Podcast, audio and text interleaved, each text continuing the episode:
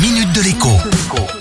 Bonjour à tous. Le problème numéro un du budget familial, c'est ce que l'on appelle les dépenses préengagées. Des dépenses qui tombent tous les mois, parfois tous les trimestres ou tous les ans, et qui représentent aujourd'hui un bon tiers du budget des ménages français. Attention, c'est une moyenne. Pour certains, les plus modestes, ces dépenses représentent en fait la moitié ou plus encore de leurs revenus.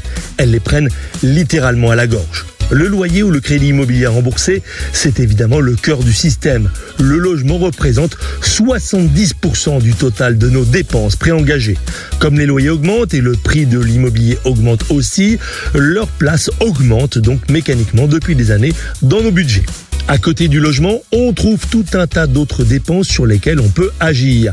Les assurances, par exemple, c'est obligatoire, mais on peut changer de contrat pour moins cher grâce à la loi Hamon. Le téléphone et Internet, c'est compliqué de s'en passer, mais on peut changer d'opérateur pour faire des économies. Quant aux dépenses de transport, eh bien, il faut prendre sa calculette. Quand on a le choix entre la voiture et les transports en commun, ça se réfléchit.